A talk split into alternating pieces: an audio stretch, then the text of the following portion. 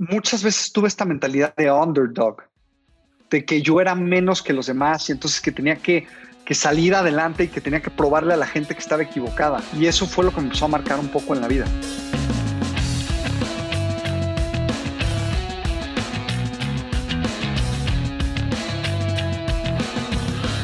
¿Cuántos de ustedes conocen el término underdog? Pues para entenderlo, piensen en esa familia, en donde el papá es un abogado muy exitoso, la mamá una médica reconocidísima, la hermana una gran arquitecta y está el hermanito que le gusta dibujar y que quiere ser pintor. Pues bien, ese niño podría ser fácilmente un underdog, casi como una oveja negra como la conocemos aquí en Colombia. O mejor dicho, una oveja de otro color. Pero ser la oveja de otro color no siempre está mal. Detrás de ese sentimiento de rechazo y el jugar contra todas las posibilidades, se esconden muchos aprendizajes valiosos y con este episodio queremos encontrar algunos de ellos.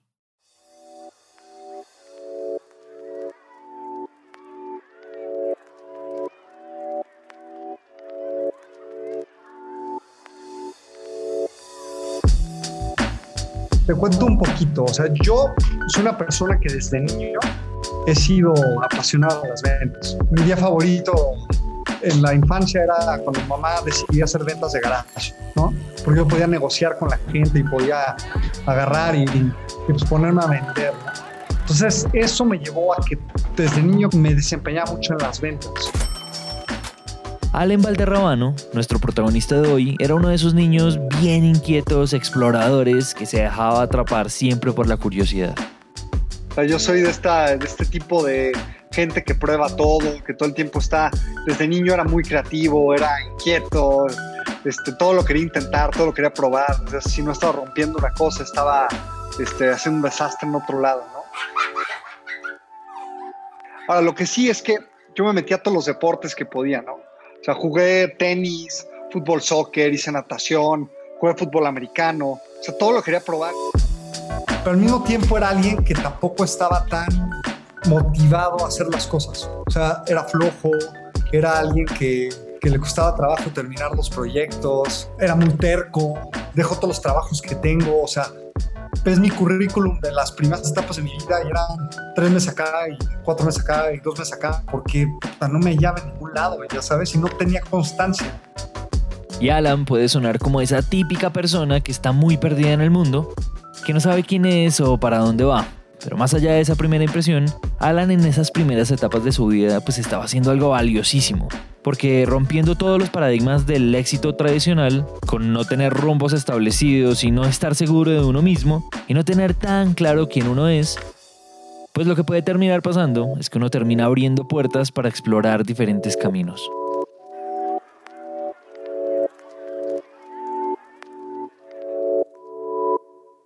Mucha gente puede tener una visión de lo que quiere ser en la vida. Y yo tengo gente que conozco que desde niños, o sea, Leti, que es una que es la gerente de operaciones hoy en día de Black and Orange, luego que me cuenta que ella desde niña quería ser periodista. toda la vida dijo periodista, periodista, periodista, periodista y estudió periodismo. En mi caso no fue así, o sea, yo decía abogado, pero yo sabía que no podía ser abogado, no me gustaba leer, ¿no? Entonces, o sea, fue el descarte así literal, o sea, a ver, voy a ser abogado. No, puta, me choca leer. Ingeniero, puta, es que mi papá es ingeniero y trabaja mucho. o sea, una tontería, ¿no? O sea, entonces llegué a publicidad. O sea, decía, bueno, pues publicidad es creativo. Pero al final tampoco fue publicidad. Gracias al talento en las matemáticas y al consejo de una profesora, Alan entró a estudiar mercadeo, una carrera que involucraba un poquito de publicidad, un poquito de emprendimiento, de hacer negocios y pues también con los números. Pero los deportes seguían siendo una parte fundamental de su vida y había un deporte que aún no probaba. Yo jugué fútbol americano en la universidad, entonces en los últimos años yo estuve en el equipo de fútbol americano y también me metí de la nada. De hecho, el fútbol americano es una de las cosas que me empiezan a dar cierta constancia y me empiezan a enseñar que pues que tengo que ser consistente en la vida para lograr un objetivo. Yo siempre he sido muy bueno en deportes en general, entonces yo estaba acostumbrado a que si entraba a jugar fútbol, destacaba. Entraba a jugar tenis, destacaba. Entraba a jugar voleibol, destacaba. Entraba a hacer esquí en agua, destacaba. O sea, lo agarraba. Y en el fútbol americano me doy cuenta que no, no destaco así de rápido, que estoy contra otros que destacan mucho, que son muy buenos físicamente y que yo estoy en la mitad de la tabla para abajo. Y es la primera vez que me doy cuenta que tengo que trabajar más para lograr algo. A todos nos ha pasado que la vida nos da una gran lección y según nosotros ya la aprendimos, pero eso no es tan así. Muchas veces tenemos que meter la pata varias veces para interiorizar un aprendizaje. Y esa enseñanza que le había dejado el fútbol americano la entendió un par de años después, cuando se enfrentó a la vida laboral.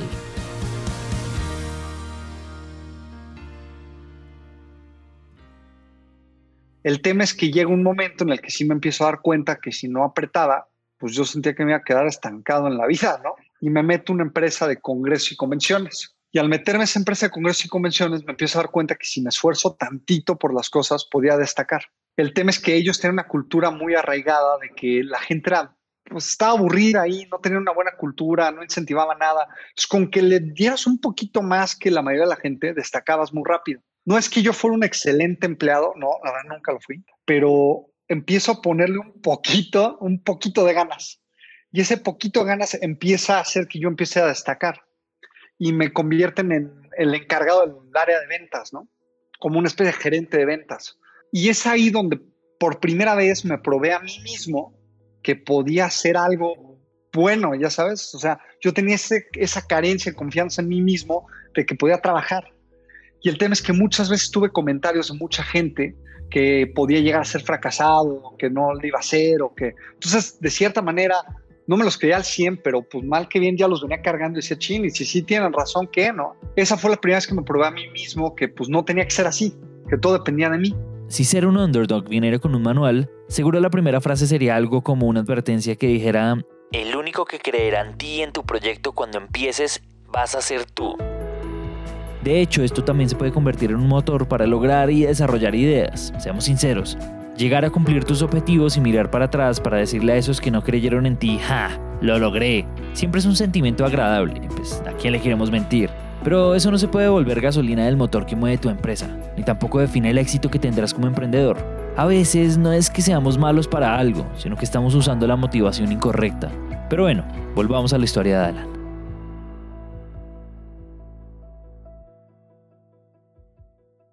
Entonces, de un punto en el que me mandan a recibir un premio de la empresa. A Los Cabos, que es, está en el norte de México. Y yo llego a recibir el premio y había como pues, una ceremonia de recepción y una cena, y luego cada quien se subía y daba una plática de lo que era la empresa. Y cuando me doy cuenta, soy el único que está en, esa, en ese evento que no es dueño de su negocio soy el único, o sea, todo el mundo era o la familia, o el tío, o el primo, o el sobrino, o el hijo. Yo era el único que no era nada de la empresa, ni amigo. Ahí empiezo a cuestionar si lo que quería hacer en la vida era realmente pues, seguir mi camino con esta empresa. Y yo veía a la gente que estaba arriba de mí o la gente que ya llevaba mucho tiempo en la empresa y decía, puta, no quiero eso. O sea, se veían estancados, se veían cansados. Y esto es lo último que me hace ver en esta convención y decir, ¿qué hago recibiendo el premio de alguien más? ¿Por qué no yo hago algo mío y recibo mi propio premio? Quizás en la cabeza de Alan eso sonaba muy sencillo. El entusiasmo de la primera idea de negocio es algo inolvidable, es como el primer amor. Es ciego y es pura euforia. Y como no hay una experiencia previa, esa ignorancia inocente no te deja ver los riesgos y pues te permite ser absurdamente feliz. Y Alan, con todo su conocimiento en ventas y habiendo estudiado mercadotecnia, pues decide montar su propia agencia de marketing. Y nace Black and Orange.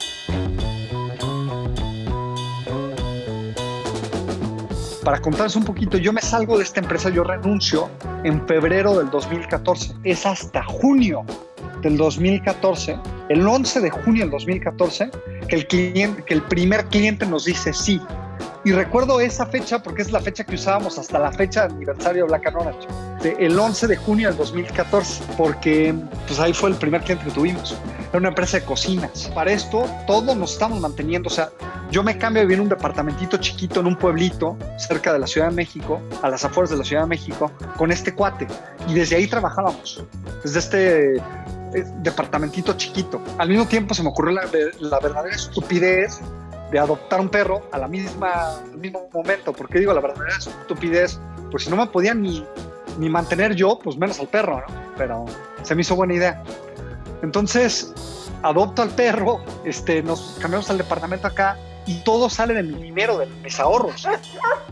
Black and Orange ya estaba de marcha, pero la agencia no tenía todavía forma de empresa. Cuando uno empieza es muy fácil ver los negocios tan simples como yo le entrego el trabajo y usted me paga. Pero en realidad es más complejo que eso. Y eso no te lo enseña ninguna clase de universidad. Se aprende metiendo la pata. Entonces empezamos y pues tenemos la cuenta esta de cocinas. Para que sea una idea, la cuenta de cocinas nos pagaba 4.500 pesos al mes mexicanos, 250 dólares. Bueno, gastamos esos 4.500, gastamos 1.000, porque no estaban en Ciudad de México, están en un lugar que se llamaba, que es Puebla, que está fuera de Ciudad de México. Nos gastábamos 1.000 al mes en ir a verlos. Nos gastábamos 2.500 en pautas. Y además pagábamos una licencia de stock de fotos. Entonces, gastábamos como 6.500 pesos y recibíamos 4.500. Y eso no habla ni de que nosotros pues necesitamos vivir. O sea, estamos viviendo y manteniendo la cuenta. Para diciembre del 2014 llega uno de los momentos más complicados que he tenido en mi vida y en el negocio. Llegaba Navidad y este cuate, el que era mi socio en ese entonces y con el que empecé, él se va con su familia y yo me quedo solo en el departamento. En ese entonces estaba medio peleado con mis papás y estaba como en mi punto de que todo el mundo me decía que iba a ser fracasado ahí más que nunca. Y yo estaba en que no quería pedir ayuda de nada. Y entonces yo estaba encerrado solo en mi departamento en diciembre y da por ahí del 10, 12 de diciembre y no nos habían pagado los clientes. Y ahí me empiezo a dar cuenta que ya se me acabó el dinero, todo el, todo el dinero que tenía ahorrado, se me fue ya. Y me acuerdo estar este, sentado el 10 de diciembre en la tarde, este, que me empieza a dar hambre y quería cenar. Y me acuerdo de abrir la alacena, ya no tenía dinero, no podía ir a comprar nada. Abro la alacena y encuentro dos latas de atún. Muevo el costal de croquetas del perro y no hay croquetas. Digo, puta madre. Entonces, pues agarré y tuve que abrir las latas de atún y me acuerdo que pongo una en el plato del perro y la otra me la empiezo a comer con el tenedor y pues le pongo al perro la lata antes de que me diera más hambre y me la fuera a comer y el perro se come una lata de atún y yo me como la otra. Y, y fue un momento bien difícil, o sea, en ese momento dije, puta, fracasé. Todo lo que no quería en la vida, o sea, todo lo que todos me dijeron que iba a pasar y todo, fracasé. O sea, ya, ya no pude. Nosotros cuando escuchamos esto, pues también nos preocupamos por el perro, pero tranquilos, el perro está bien. El sentimiento de fracaso es uno de los fantasmas más grandes de un emprendedor, no solo como en el caso de Alan, porque muchas personas cercanas no creyeron en él, sino porque siempre es difícil dar todo el esfuerzo, dinero, pasión y tiempo en algo, y que al final, pues eso no termine en nada. Como lo decíamos antes, el motor de sus empresas no puede ser simplemente callar bocas. Mi mamá diría... Ah, eso como que le da un fresquito a uno. Pero al final solo es eso, el ego hablando.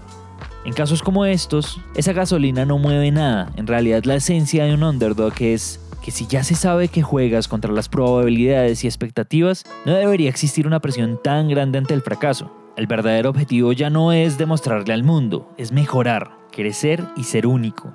Pero bueno, díselo a un emprendedor que ha perdido todo su dinero intentando hacer empresa.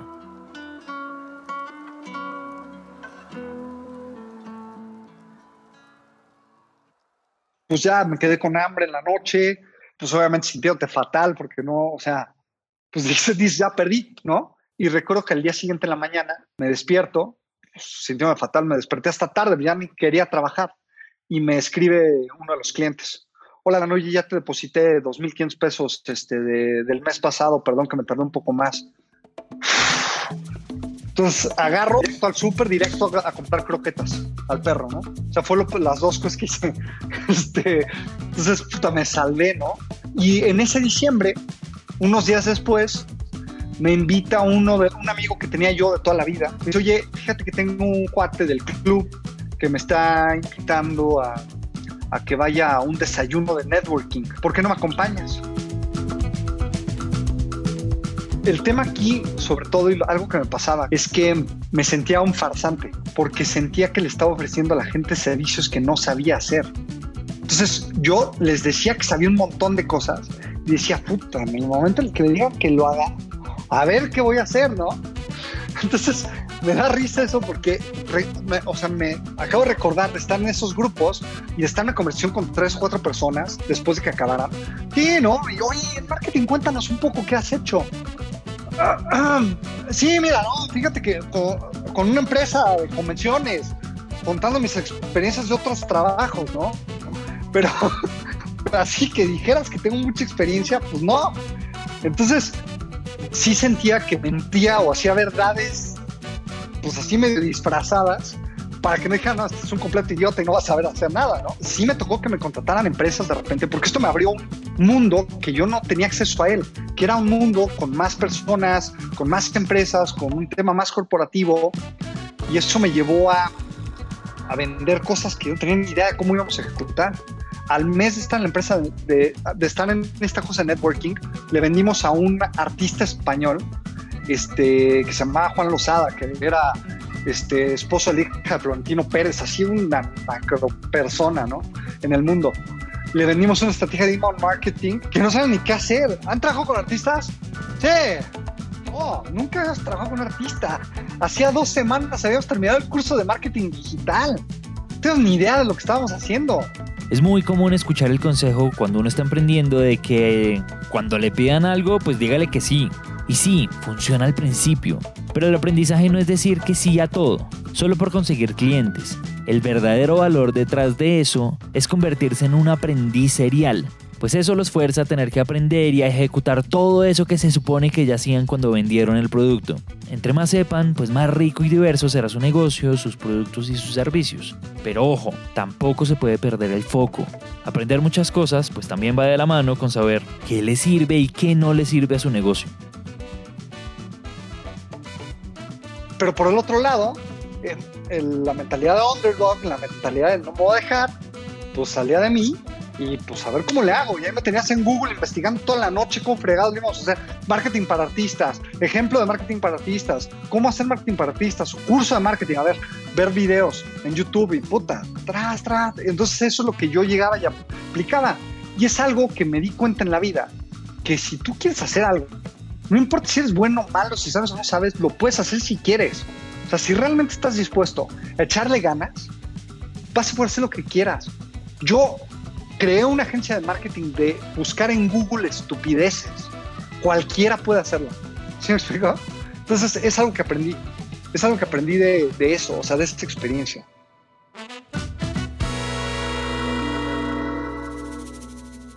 Pero también llegó un punto en el que el negocio del marketing dejó de escalar. Los requerimientos eran muy parecidos y no llegaban nuevos clientes, ni nuevos retos para Alan y para Black and Orange. Y entonces me llega la, idea, la grandiosa idea, vamos a comprar una multifuncional, aparte del negocio de marketing, porque eso ya no está escalando. Vamos a comprar una multifuncional y vamos a hacer tarjetas de presentación, pero padrísimas, y poca madre para los clientes, ¿no? Ahorro en la empresa, este, y teníamos otra vez como 200 mil pesos, como 150 mil pesos ahorrados, que son equivalentes a 7 mil 500, 8 mil dólares. Y eso valía la multifuncional, costaba justo eso. Ok, me decido, vamos a una feria, una de las personas del grupo de networking venía las, las multifuncionales y nos invita, vamos, la vemos, nos hacen el demo, quedamos fascinados y en eso me surge una idea o una pregunta así que me empieza a carcomer y digo, ¿esta, esta multifuncional puede cortar el papel? ¿Cómo que cortar el papel? Si es que si quiero imprimir, no sé, tarjetas de presentación, puede cortarlas para. No, no, no, no. Es que eso se hace por fuera con una guillotina. Digo, no mames. ¿Quién va a cortar las chingadas tarjetas? Entonces me desmotivo mucho en ese entonces porque pues, la empresa de marketing no crecía, ya mi idea la multifuncional tampoco.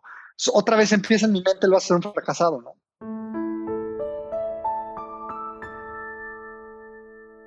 Las oportunidades llegan de maneras muy extrañas y a la vida de Alan pues llegaría un correo que él no esperaba.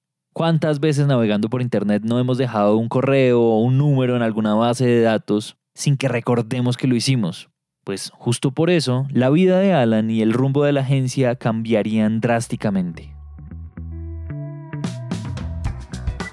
Y en eso, en mayo del 2016, un mes después de eso, recibo una llamada de HubSpot de una persona que se llama José Martins, que es uno de, es una de las personas que más estimo en toda mi vida, ¿no? O sea, fue mi mentor. Yo creo que mucho de lo que llegué se lo debo a él. El caso es que me marca a venderme HubSpot. Entonces agarro, le contesto y me empieza a cuestionar el modelo de negocio. Oye, ¿y qué haces? No, pues tengo la agencia y hacemos pautas en Facebook y todo. Me empieza a tratar muy bien. Vendedor, vendedor, me vendió chingón. Esa, es la diferencia entre un vendedor improvisado, que es lo que era yo, y un vendedor entrenado, que es lo que era él. Me metí una santa vendida. O sea, me empieza a decir, no, oye, ¿por qué outsources este trabajo? ¿Y por qué no has pensado en hacer esto? No, es que es muy difícil. No, no es tan difícil, la verdad es que es bastante sencillo. Realmente el tema es que nunca lo has hecho. Oye, ¿y no será que estás dejando dinero en la mesa acá? ¿Y no será lo otro, puta?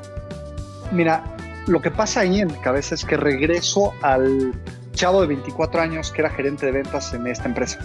Y regreso al tema de todo lo que quería hacer, todo lo que yo me imaginaba y todo lo que quería poner en palabras para hacer marketing que ayudara a ventas y todo.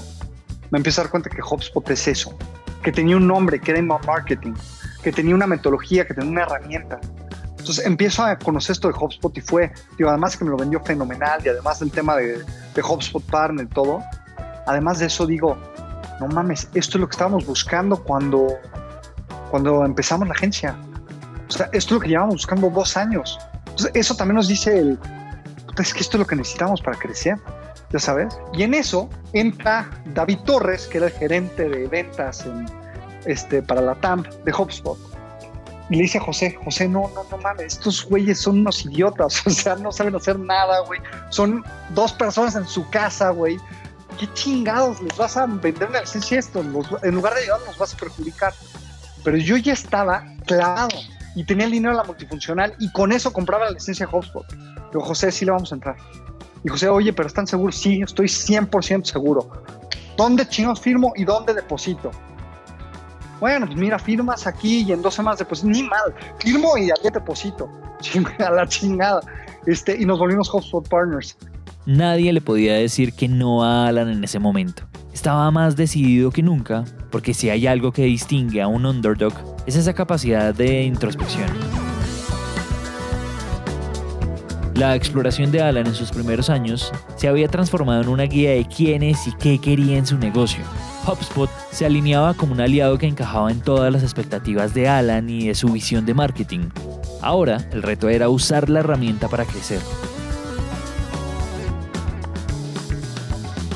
Entramos en el mundo del inbound, yo aprendo y entonces vendo la primera estrategia y yo hacía, yo hice la página web, yo hacía los artículos, yo diseñaba los posts, yo uh, hablaba con el equipo de ventas, yo implementaba HubSpot, yo hacía los correos, yo hacía todo en HubSpot, todo lo hacía yo.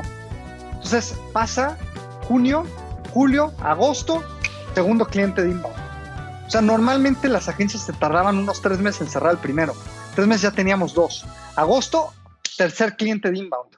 Y me dice José Martins, oye, este, pues no te lo iba a decir porque la verdad es que pensé que no tenían mucho dinero, que no les iba muy bien pero veo que están cerrando un montón de cosas. Y este año va a haber un evento que se llama Inbound en Boston. Y este evento de Inbound pues, habla de, de todo el mundo del inbound marketing, traemos a celebridades. Entonces, si quieres venir, vente con una persona y yo les doy el ticket de entrada al evento y tú nada más pagas tus, pues, tus viáticos, ¿no? Y dije, ¿sabes qué? Sí, vamos a Inbound. Y me acuerdo que llego ahí y me meto a la sala de conferencias el primer día, como al, al evento central, y estaba yo de, puta, no mames, esto es inbound. O sea, 20 mil personas en, una, en un auditorio, o sea, gente loca como yo, apasionada del marketing. O sea, dije, no mames, es que, ¿qué es esto? ¿Qué es esto de inbound? Porque nunca lo había conocido. Me acuerdo que iba a los lugares, iba al bar que me invitaban los que eran nuestros contactos de HubSpot y todo, pero yo no quería hablar con nadie me daba pena hablar con alguien porque yo decía, puta, van, se van a dar cuenta que soy un imbécil. O sea, se van, a dar cuenta que no sé nada. O sea, estos tipos llevan haciendo esto años y yo soy un pobre idiota que no sabe hacer nada. O sea, ¿qué, qué, hago aquí? Y entonces eso empieza a generar en mí un tema de decir, güey, me hago que regresé de inbound y dije, güey, tú no puedes regresar a un evento así sin ser el que más sepa de inbound. Ahí voy otra vez a leer, a investigar, a cursos, a otra vez el underdog dentro de mí dijo, me voy a tragar la información, a tragar la información. Es que pónganse a pensar un momento. Alan estaba en un evento de otra magnitud, algo que no conocía y que nunca había vivido. rodeado de gente de todo el mundo, de expertos en marketing y de muchas agencias que llevaban años en el negocio. Y una vez te vuelves un aprendiz serial, pues nunca dejas de serlo. Trabajar en el mundo del marketing y vivir como emprendedor pues implica que no puedes dejar de serlo. Entonces me acuerdo que cuando salimos de Inbound 2016, yo estaba con José Martins platicando y ahí íbamos mejor. Y, y, nos encontramos a David Torres y empezamos a platicar con David Torres. David Torres, te digo que era el gerente, que había dicho, no, no les vendas la licencia. Y entonces empezamos a platicar con él y José Martins me dice, ¿qué onda? ¿El próximo año van a venir a Inbound o qué? Ya nos íbamos a ir, ¿no? Le digo, sí, sí, claro que voy a, a venir a Inbound. Me dice, listo, pero si no son agencia Gold, antes, puta, ver ahí ser agencia Gold, lo veías así como la montaña esa que está lejísimos, que dice, no no va a llegar. Este, me dice, si no llega siendo agencia Gold, no les doy los pases. ¿eh? Y yo digo, no mames, pues órale, lo cerramos y le doy la mano, ¿no? Lo cerramos, va. Nos damos la mano y este, y David Torres se ríe, ¿no? Esto, o sea, hizo una expresión como de, José, no mames, o sea, no van a llegar, ¿no? O sea, güey, o sea, ya deja de alimentarles el, pues ya regresamos a México, tal, finales de 2016 y empezamos a crecer al equipo. Gano una cuenta en enero de 2017, gano otra cuenta en febrero, tenemos un span de que ganamos como cuatro cuentas y empezamos a contratar. Ahí entra mi, la que es ahora mi socia principal, que se llama Roberta. Entonces de ahí empezamos a vender, a vender, a vender, a vender. Y ¡pum! que nos volvemos Gold. A mayo del 2017, o sea, menos de un año, ¿no? Pues eso fue como una motivación de decir, no mames, claro que podemos, ¿no? O sea, claro que podemos y vamos por más. Entonces esto nos jalaba, o sea, y era una tontería porque el tier no nos daba nada, pero era simplemente el hecho de decir, veíamos a las agencias que estaban ahí y ya las empezamos a alcanzar. Me acuerdo que nos dieron los pases de inbound, fuimos a inbound, empezamos a crecer el equipo, de ser tres personas, pues entonces ya éramos como ocho, nueve. Otra vez regresamos de inbound y me acuerdo que en ese siguiente inbound me dice José, el siguiente año, si no eres platino, no te doy boletos. Y, para pa poner en contexto a la gente que lo escuche, el, tema es que en HubSpot hay, hay tiers que son Gold, Platino y todo, que es la cantidad de negocios que metes y que administras tú en la agencia. Y el tema es que, para que se dé una idea, en ese entonces habían como 10 agencias Gold, 8 agencias Gold en México, de 50. O sea, no era algo tan sencillo. Pero había solo una que había llegado en toda la historia de México a Platino. Y habían como tres agencias en Latinoamérica de Platino, nada más. O sea, llegar a Platino no era algo sencillo pues bueno, regresamos en 2018, empezamos a vender medios de año platino. Alan estaba usando el inbound como herramienta de crecimiento. De ser dos personas en un pequeño apartamento en la Ciudad de México, ya eran un poco más de 20 personas. El volumen de clientes que manejaban ya les permitía tener una oficina, pero crecer rápido es como cuando empiezas a ir al gym por primera vez.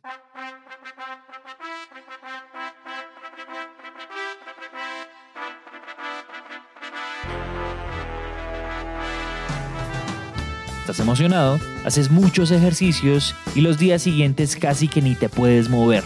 Todos tus músculos duelen, pero poco a poco se vuelven más fuertes. Ya después te acostumbras al dolor y pues no pasa nada. Sigues dándole con fuerza. Todo el crecimiento tiene un dolor. O sea, hay, una frase de Hobbes que dice que crecer duele. Y sí es cierto. O sea, duele y incomoda cañón. Entonces, lo que pasa es que empezamos a tener un montón de inestabilidad en la empresa, porque el crecer muy rápido no va a contratar mucha gente muy rápido y no consolidar la cultura con esa gente. Controlar la cultura en 5, en 7, en 8 personas era fácil. Pero ya en 15, en 17 se empieza a salir de las manos. Llega el punto en el que nos volvemos 20 personas, éramos 20 personas en la agencia a finales de ese año y lo que empieza a pasar es que nos, nos empezamos a dar cuenta que no confiamos en la gente que teníamos trabajando ahí. Sentíamos que de repente nos decían una cosa y al cliente le decían otra. Sentíamos que no estaban pues, enfocados en trabajar.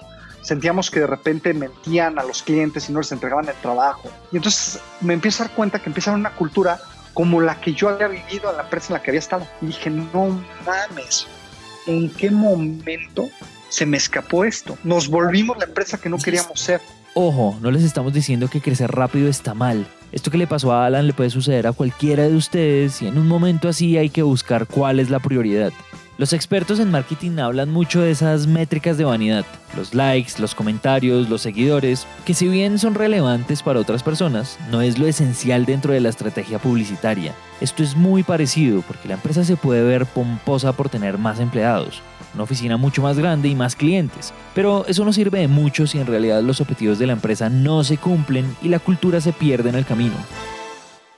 Al final, como lo decíamos hace un rato, eso también parte de conocerse muy bien como emprendedor y pues conocer a mi empresa. Pues si va en contra de lo que soy y lo que es mi negocio, es bueno preguntarse si es realmente lo que quiero y lo que necesito. Y pues nos quedamos ese día, me que hasta noche Roberta, Lorena y yo platicando qué íbamos a hacer de esa situación. Y dijimos, pues sabes qué, si nos cuesta el tier, nos costó el tier, pero a la chingada no podemos seguir así. Se van siete personas mañana y pues en una de esas hasta cerramos la agencia. O sea, vamos a sacar a siete personas, vamos a ver si subsistimos y si no, la vamos a pagar a la chingada. O sea, porque nos volvimos en justo lo que yo no quería.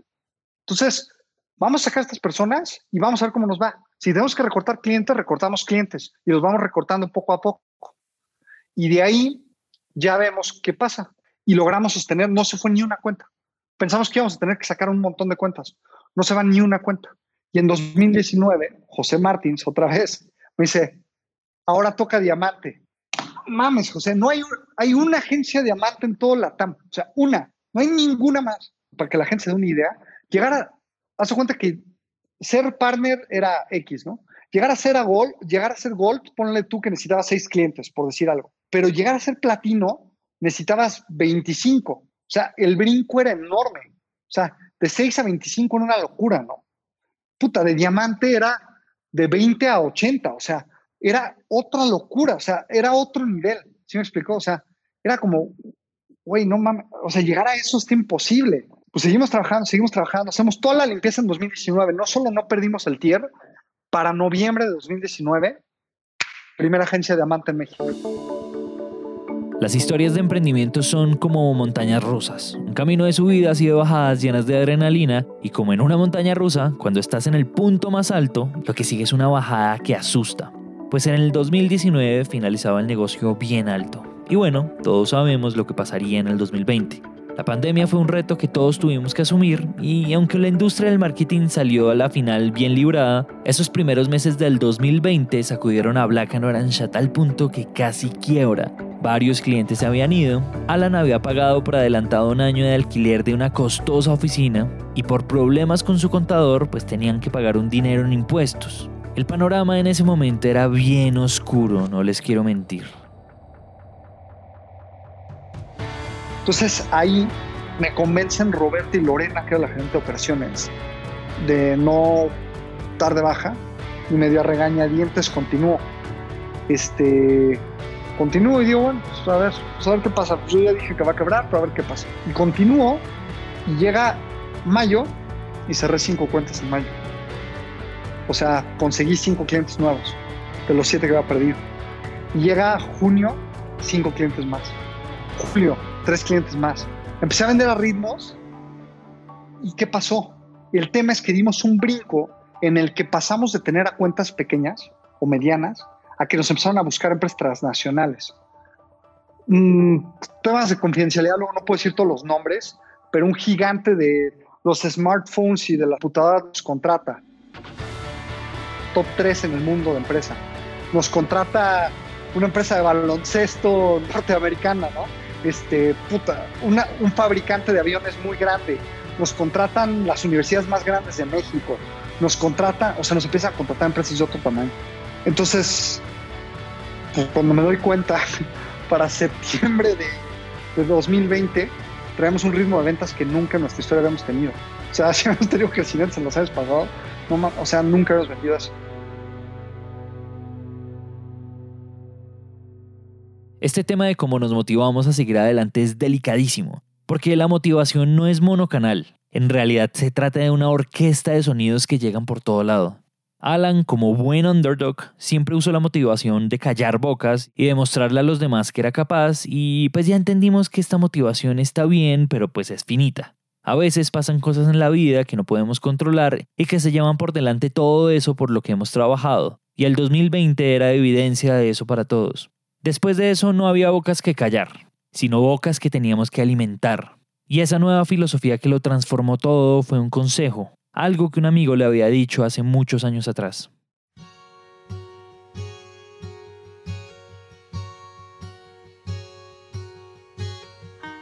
Cuando yo estaba empezando en todo esto y cuando estábamos en los primeros años, yo me acuerdo que un amigo mío me dijo una la frase que se volvió mi mantra, que me decía, es que yo quiero ser el mejor. O sea, che mamón. O sea, no, no, no, no, a ver, espérame, no, no, no quiero ser el mejor porque toda la gente me aplauda o porque me den reconocimiento. De hecho, a mí es chistoso porque me, me hace sentir incómodo cuando me dicen, güey, son muy buenos. Pues más o menos. O sea, no me gusta eso.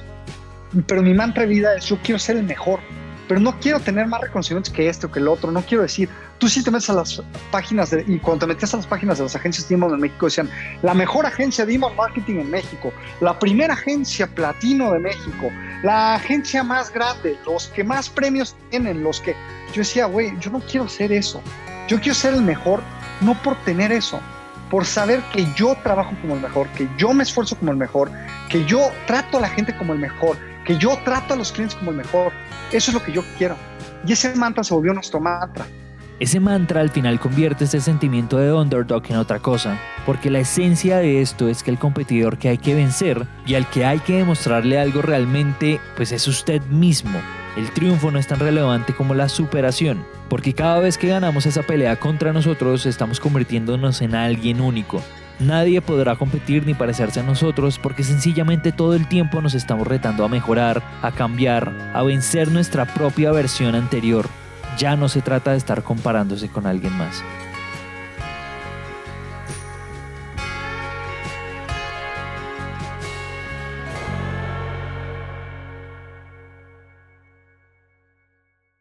Creo que en este viaje de Black and Orange, lo más difícil que hubo en mí y lo, más complicado fue conocerme a mí mismo, lo bueno y lo malo, y sobre todo lo malo. O sea, me tuve que dar cuenta que yo hacía muchas cosas mal, muchísimas cosas mal, que era egocéntrico, que era engreído, que era, o sea, me tuve que enfrentar fuertemente varias veces. E, el conocerme a mí y hacerme cambiar fueron las cosas que más trabajo me costaron. Todas estas anécdotas de vida que les conté, el hecho de, querer ser el mejor por saber que tú lo estás haciendo, el hecho de ir a inbound y ver que podías impactar a mucha más gente de la que estabas pensando, todas estas cosas que viví de enfrentarme a mí mismo, de, querer culpar al mundo, de estar sentado con una lata de atún en mi mano y con otra mi perro, y tener que voltear y decir, madres, no es el mundo, eres tú, eres un imbécil. O sea, creo que eso me llevó a, a, poder cambiar mi mentalidad y llegar a esto. Si algo creemos aquí en Emprendete es que las historias de los emprendimientos pues son las historias de las personas. Y qué mejor que una historia única. Si se dan cuenta, al final, ser la oveja de otro color puede ser la solución y no el problema. Este episodio fue escrito y producido por Andrés Guevara y Julián Riaño. El trabajo editorial es hecho por Manuel Torres. Todo el material gráfico y lo que ven en las redes es hecho por el equipo de La Negra, Daniela Arias, Luisa Ríos, Alejandra Sandoval y Daniela Rubiano. El diseño de sonido es hecho por Santiago Bernal. Si les gustó este episodio, recuerden dejarnos 5 estrellas en Apple Podcast o seguirnos en Spotify. Mi nombre es Manuel Torres y nos vemos en un siguiente episodio.